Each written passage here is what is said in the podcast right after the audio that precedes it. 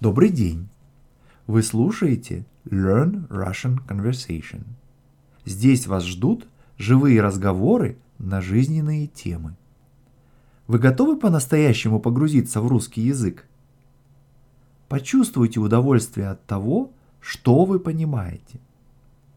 Если вам нравится наш канал, поддержите нас комментариями и отзывами и расскажите о нас вашим друзьям. Мы благодарим вас за финансовую поддержку. Это делает нашу работу возможной. Подписывайтесь на наш канал на нашем веб-сайте store.lrcpodcast.ca. Привет, Виктор. Привет, Мария. Ты любишь красный цвет. У тебя красная машина. Да, ты права, действительно, я люблю красный цвет. Ну что ж, давай сегодня поговорим про красный цвет. Ну да, ну вот смотри, красный цвет, у него есть значение не только значение цвета, но у него есть другой смысл, красивый. Есть масса выражений, которые это отражают. То есть mm-hmm. нельзя, конечно, заменять э, свободно сейчас да. в современном языке, mm-hmm. но э, есть такие выражения, которые невозможно понять, если ты не знаешь, что красный в том числе одновременно означает красивый. Да. Например. Например. Краснодевица. То есть красивая да. девушка. Да. Или, например, это и вещи красная цена 10 рублей. Да? Да, красная... красная цена, значит, ну, самая лучшая цена, которая у нее может быть, так сказать, не стоит она больше никак. Да, угу, да. Вот, да. Конечно, невозможно пройти мимо такого понятия, как Красная площадь. Ну да, хотя действительно эта площадь рядом со стенами Московского Кремля, а Кремль он кирпичный, соответственно, красного цвета, но на самом деле название Красная площадь происходит не от цвета красный, потому что она не всегда была красного цвета, эта площадь, а именно от того, что она, значит, красивая. Да, но и она вначале даже не называлась Красной площадью. Кстати, самое интересное, что есть версии, есть гипотезы того, почему она называется Красной, да, но угу. это все гипотезы. Так интересно, что название теряется в веках. Ну да, ну да, конечно. А, смотри, э, но это такое значение буквальное. Ну да. Есть у красного цвета значение политическое. Да, конечно, и такое очень насыщенное. Дело в том, что, ну, как минимум со времен французской революции, красный цвет ассоциируется с народом, да, с, вот, с восстанием, с революцией, с социализмом, да. Разве можно уже говорить во французскую революцию про социализм? Ну, конечно, слово социализм появляется примерно на 40 лет после французской революции, но тем не менее, вот начало этой ассоциации между красным цветом и таким политическим радикализмом, оно, конечно, восходит к значит, истории французской революции, к сторонникам Робеспьера. Ты знаешь, э, я знаю, что красный цвет присутствует в триколоре, да, в трехцветном флаге. Да. Наполеона Бонапарта. Ага.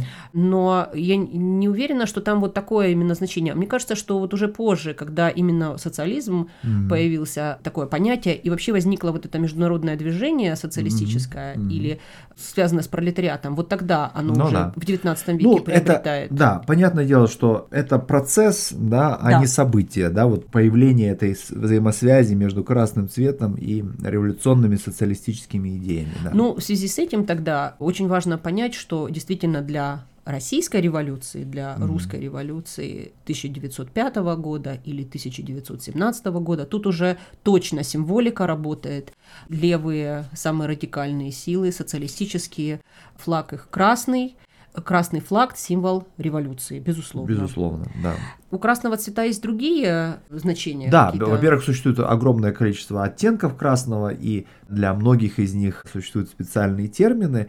Ну вот, например, есть такое слово «алый». «Алый» обозначает ярко-красный цвет, и оно связано вот с э, тем значением красного, когда он выражает страсть, например. Да, да? дело в том, что очень часто говорят алая кровь. Ну да. Э, да? Кровь-то, конечно, красная, но алая кровь звучит более романтично, да? Ну да. Знаешь, вот у меня есть примеры из литературы, которые связаны не столько со страстью, сколько с мечтой. Такое произведение «Алые паруса» Александра Грина. Он жил возле моря и написал такую повесть-сказку, даже точнее повесть такую символическую очень. И речь там идет о том, что жила-была девушка, она жила с отцом, и отец ее очень бережно воспитывал. И рассказал такую сказку о алых парусах, что когда-то в будущем в порт придет корабль, и паруса у него будут не белые, а алые.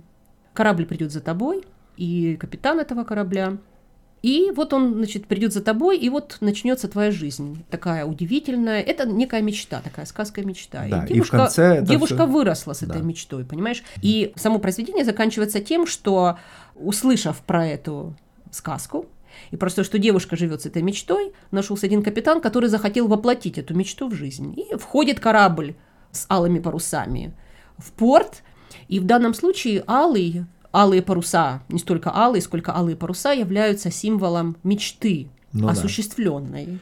Да. Э, сбывшейся. Да, ну и я здесь могу только добавить, что вторая столица России, город Санкт-Петербург, в нем проходит э, такой ежегодно фестиваль «Алые паруса» называется. Это происходит в период белых ночей, когда, собственно, темно не становится, это в мае-июне. И частью этого праздника является появление парусника, значит, на реке Нева, которая протекает через Санкт-Петербург, парусника с алыми парусами вот из романа Александра Грина. И надо сказать, что э, эти алые паруса, они добавляют красного цвета. Петербургу это замечательный город, но красного цвета там мало. Да, э, город северный, а зрелище потрясающее. Безусловно. Ну пока. Пока.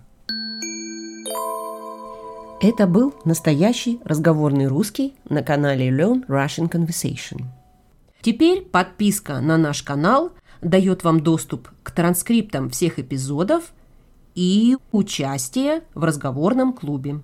Для подписчиков нашего веб-сайта store.lrcpodcast.ca участие в нашем разговорном клубе бесплатно.